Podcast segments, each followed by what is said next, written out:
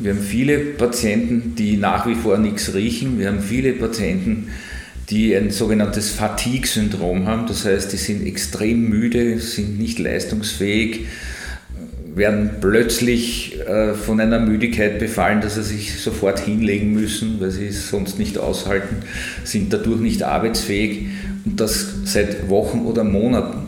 Also die Langzeitfolgen von Covid sind mitunter sehr, sehr heftig. Herrst Euler Lydia, früher war der Hausarzt noch eine Vertrauensperson, heute weiß jeder nach einer kurzen Google-Suche alles schon besser. Da muss man wirklich aufpassen, man sollte nur Quellen glauben, die ja medizinisch geprüft sind. Ich bin Lydia Mitterwar. Und ich Marcel Strobel und ich habe mit Dr. Wolfgang Mollner über die Corona-Pandemie, Covid-Krankheit und die Impfungen gesprochen. Was er dazu sagt, hört ihr gleich nach diesem Spot von A1. Wir bauen das Netz der nächsten Generation. Das beste A1 5 Giganetz Österreichs. Aber ohne dich ist es nur ein Netz und nicht die Möglichkeit, unlimitierte Freiheit zu erleben. Jetzt du. Mit den A1 5 Giga Mobiltarifen und unlimitierten Daten sowie Top 5G Smartphones wie dem Samsung Galaxy S21 5G um 0 Euro. Du kannst alles im 5 Giganetz von A1. Wenn Sie jetzt ein Jahr zurückblicken, sagen wir Ende Jänner, Anfang Februar letzten Jahres, hätten Sie gedacht, dass diese Pandemie so ausfällt, wie sie jetzt ausgefallen ist? Äh, auf keinen Fall. Ich glaube, das konnte sich niemand vorstellen. Ich war Ende Februar noch eine Woche auf Urlaub in der Türkei und dort haben wir noch herumgewitzelt. Und die Woche darauf kam dann der Lockdown. Also wir sind alle äh, kalt erwischt worden, wie man so schön sagt. Sie als Arzt, ähm, am Anfang gab es viele Medienberichte, dass sich Patienten quasi gar nicht erst getraut haben, ähm, zum Arzt zu gehen, weil sie vielleicht Angst hatten vor Ansteckungen oder weil der Aufruf war, nur wirklich bei Notfällen zum Arzt zu gehen. Ist Ihnen das auch aufgefallen? Das ist uns, das ist uns schmerzlich aufgefallen, weil wir haben sicher um 40 Prozent weniger Patientenkontakte gehabt äh, im, im zweiten Quartal. Die Patienten haben einfach Angst gehabt. Wir durften ja auch von Rechts wegen her äh, gar keine Patienten empfangen, die Symptome hatten.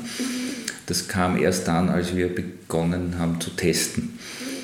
Davor äh, sind eigentlich kaum Leute gekommen. Also wir haben normalerweise zwischen 200 und 250 Patienten pro Tag und damals waren es vielleicht 25.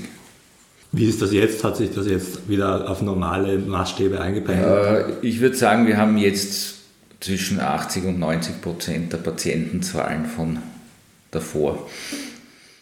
Und also es herrscht ja jetzt Maskenpflicht oder schon lange Maskenpflicht in, in Arztpraxen. Ähm, die halten sich daran, die gehen damit jetzt ähm, wie normal um. 99 Prozent der Patienten halten sich daran. Wir haben ein paar unschöne Szenen auch erlebt, wo meine Assistentinnen beschimpft wurden, nachdem sie die Person aufgefordert hatten, die Maske aufzusetzen.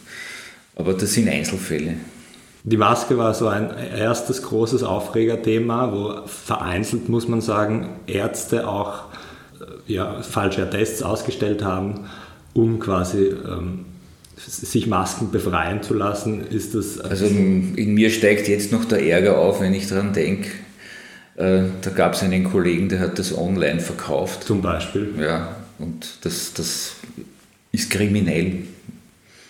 Sowas untergräbt ja eigentlich das Vertrauen in den, in den Hausarzt selber. Das ist, ein Hausarzt ist ja für mich eine sehr ähm, ja, eine Bezugsperson, wenn es um medizinische Fragen geht. Das wird für andere auch so sein. Das, genauso sehe ich das aus und, und dieser Arzt war keine Bezugsperson, sondern eine Betrugsperson. Haben Sie dann ein bisschen gemerkt im letzten Jahr, dass vielleicht das Vertrauen äh, der Patienten sich vermindert hat? Nein, ich glaube eher das Gegenteil ist der Fall, weil wir sind ja die, die erste Anlaufstelle für alle Fragen, besonders was jetzt die Impfungen betrifft, die Maskenpflicht, die verschiedenen Arten der Impfungen und so weiter.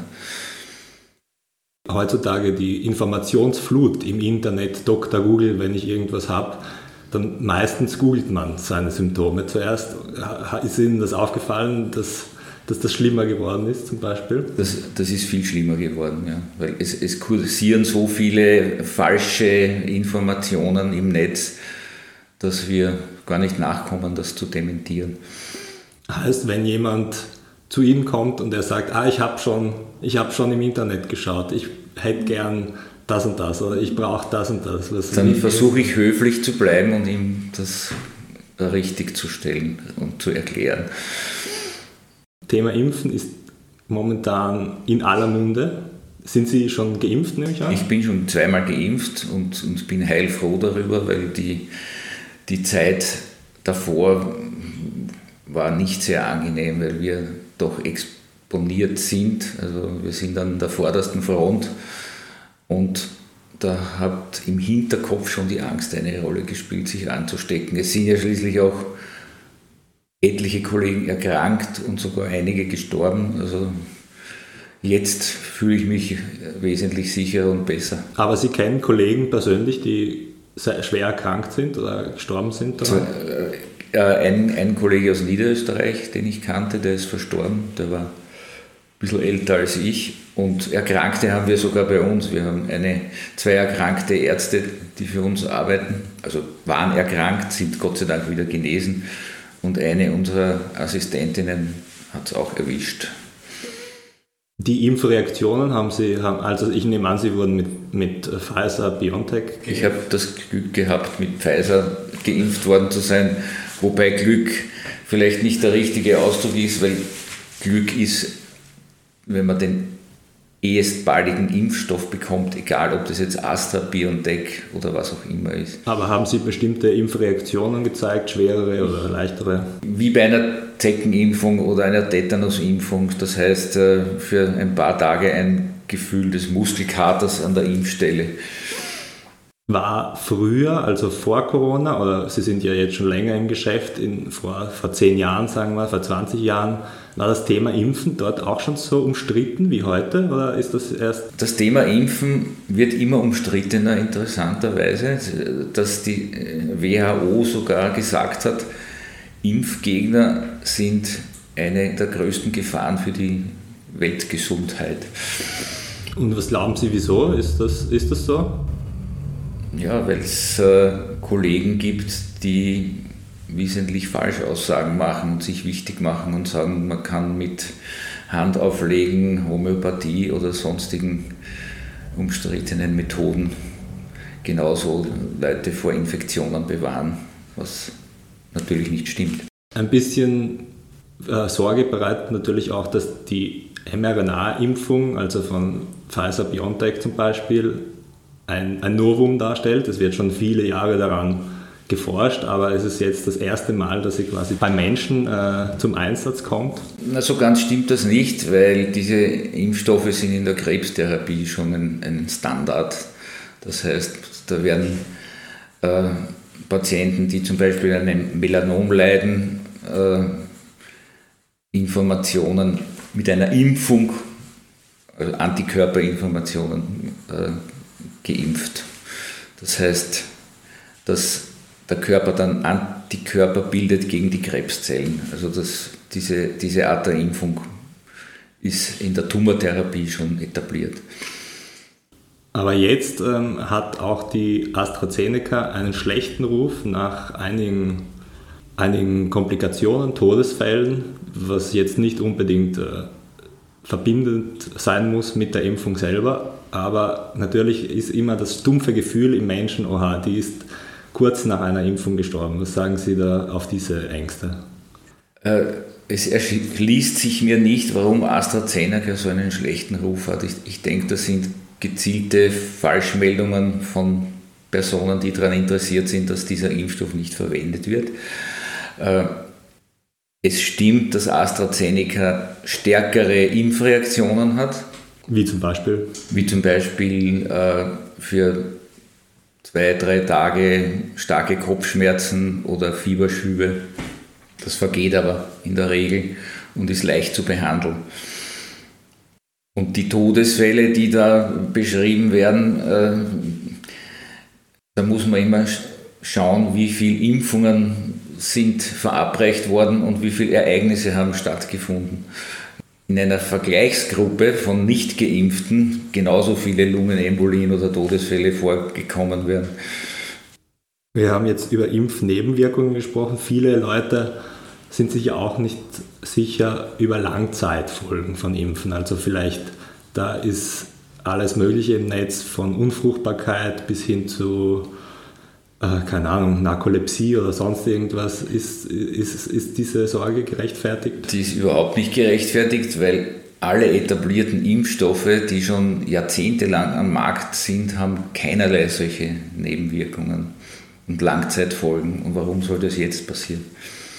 Aber ich meine, die, wie gehen Sie zum Beispiel mit den Sorgen um? Sie können, wenn ein, eine Person zu Ihnen kommt und sagt, na, das ist mir un, unangenehm und Ding. Äh dann, dann sage ich ihm Folgendes. Äh, Sie haben die Wahl, sich impfen zu lassen und möglicherweise eine Langzeitfolge in 15 Jahren zu haben.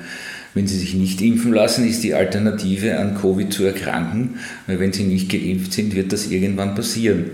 Und in Österreich haben wir ungefähr 500.000 Erkrankte und circa jetzt knapp 9.000 Todesfälle. Das heißt, pro 100 Menschen sterben fast zwei, die infiziert worden sind. Und das sind 2 Prozent.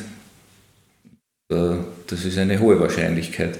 Und die Wahrscheinlichkeit von Impfnebenwirkungen ist im Zehntausendstel Prozent Bereich. Also wenn das nicht reicht als heißt besser die Impfnebenwirkungen als die Krankheit an, an sich. Äh, so ist es.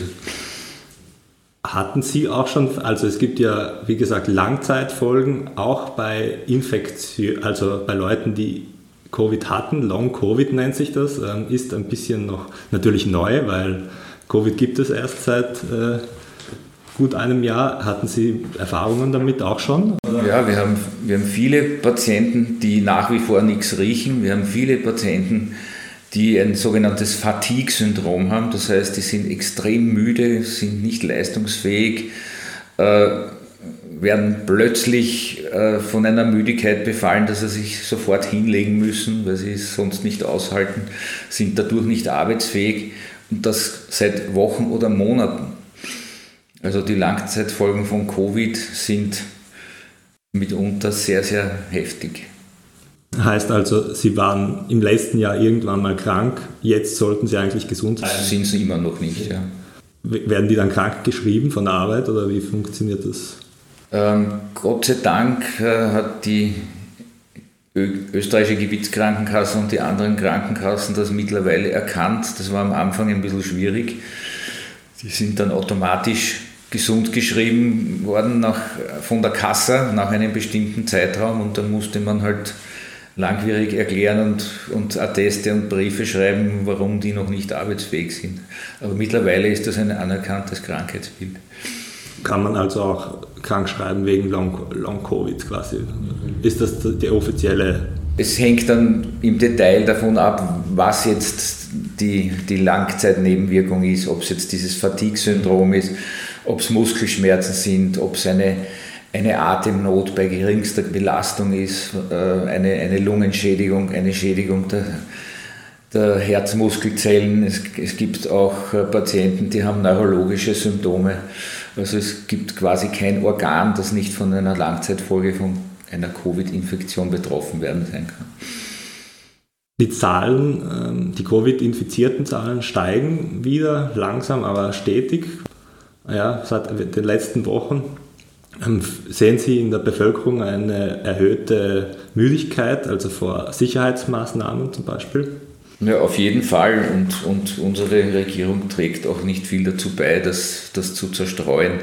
Es sind äh, zu spät Impfungen bestellt worden, zu wenig Impfungen hätten wir wie andere Länder schon früher beginnen können, dann wird sich dieses Thema gar nicht stellen. Die Impfung ist, ist der Ausweg. Ohne Impfung wird es keine Normalität geben. Und ist das jetzt sowas wie, wie eine Grippeimpfung, quasi Mutationen? Man müsste, müsste sich mehrmals oder jährlich impfen lassen, um, um das, das steht noch nicht fest. Man weiß nur so viel, dass äh, Geimpfte über mindestens sechs bis acht Monate wirksame Antikörper haben. Längere Zahlen, also längere Zahlen gibt es noch nicht. Und die stecken dann auch quasi sind nicht mehr infektiös. Äh, das, das ist noch nicht äh, ganz klar, aber man geht davon aus, dass auch die Infektiosität dann stark abnimmt. Was glauben Sie, in wie vielen Monaten oder, oder Jahren ähm, wir mit dem Thema mal eigentlich durch sind? Also meine, meine große Hoffnung und ich bin, ich bin grenzenloser Optimist, ist, dass wir Ende des Jahres eine ausreichend hohe Durchimpfungsrate haben, dass also die Normalität schon langsam wieder einkehren wird. Sie als, als Hausarzt, als Kassenarzt dürfen ja im Moment zumindest nicht impfen oder haben auch keine Impfstoffe. Wir bemühen uns schon seit Monaten, also seit, seit heißt, es gibt Impfungen, darum auch Impfstoffe zu bekommen. Letzte Woche bekamen wir die Nachricht, dass vermutlich Anfang April die Hausärzte auch impfen dürfen. Anfang April, äh, das wäre dann wahrscheinlich auch mit dem AstraZeneca oder was bis dahin zugelassen wird. Johnson Johnson steht in den Startlöchern und da ist ja dann nur eine Impfung notwendig und das wäre natürlich ideal.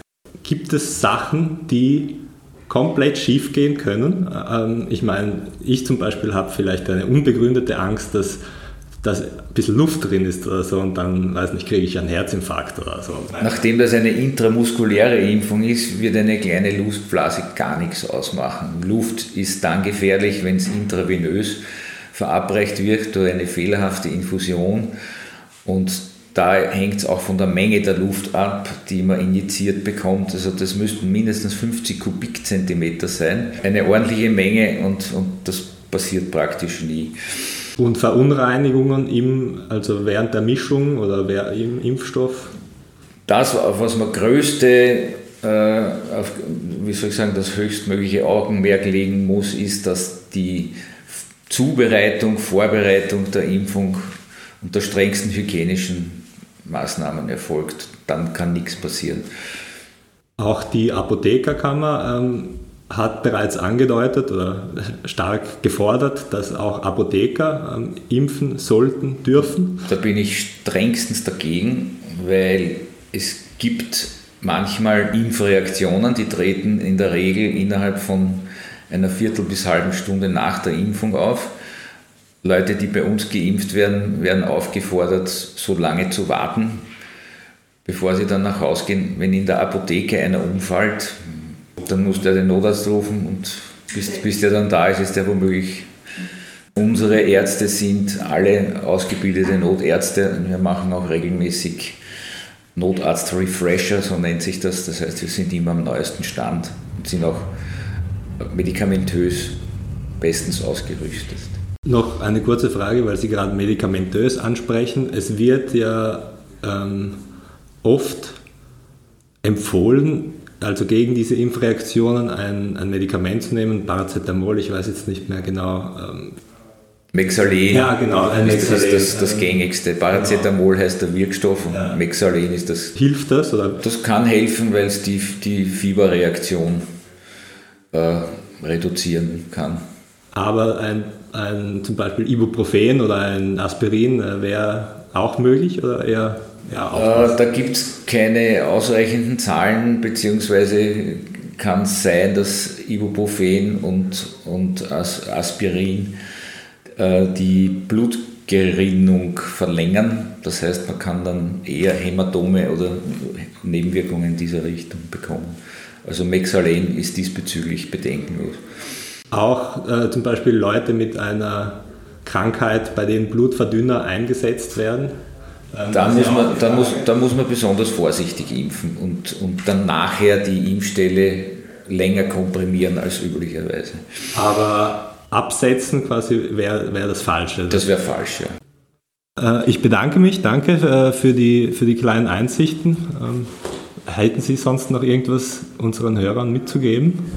Äh, mein Appell ist, lasst euch bitte impfen. Dann werden wir das Ganze bald überstanden haben. Habt ihr Kommentare oder Anregungen für unseren Podcast? Dann schreibt uns auf redaktion.vienna.at. Wart ihr zufrieden mit uns? Abonniert uns auf Spotify, iTunes und überall sonst, wo es Podcasts gibt.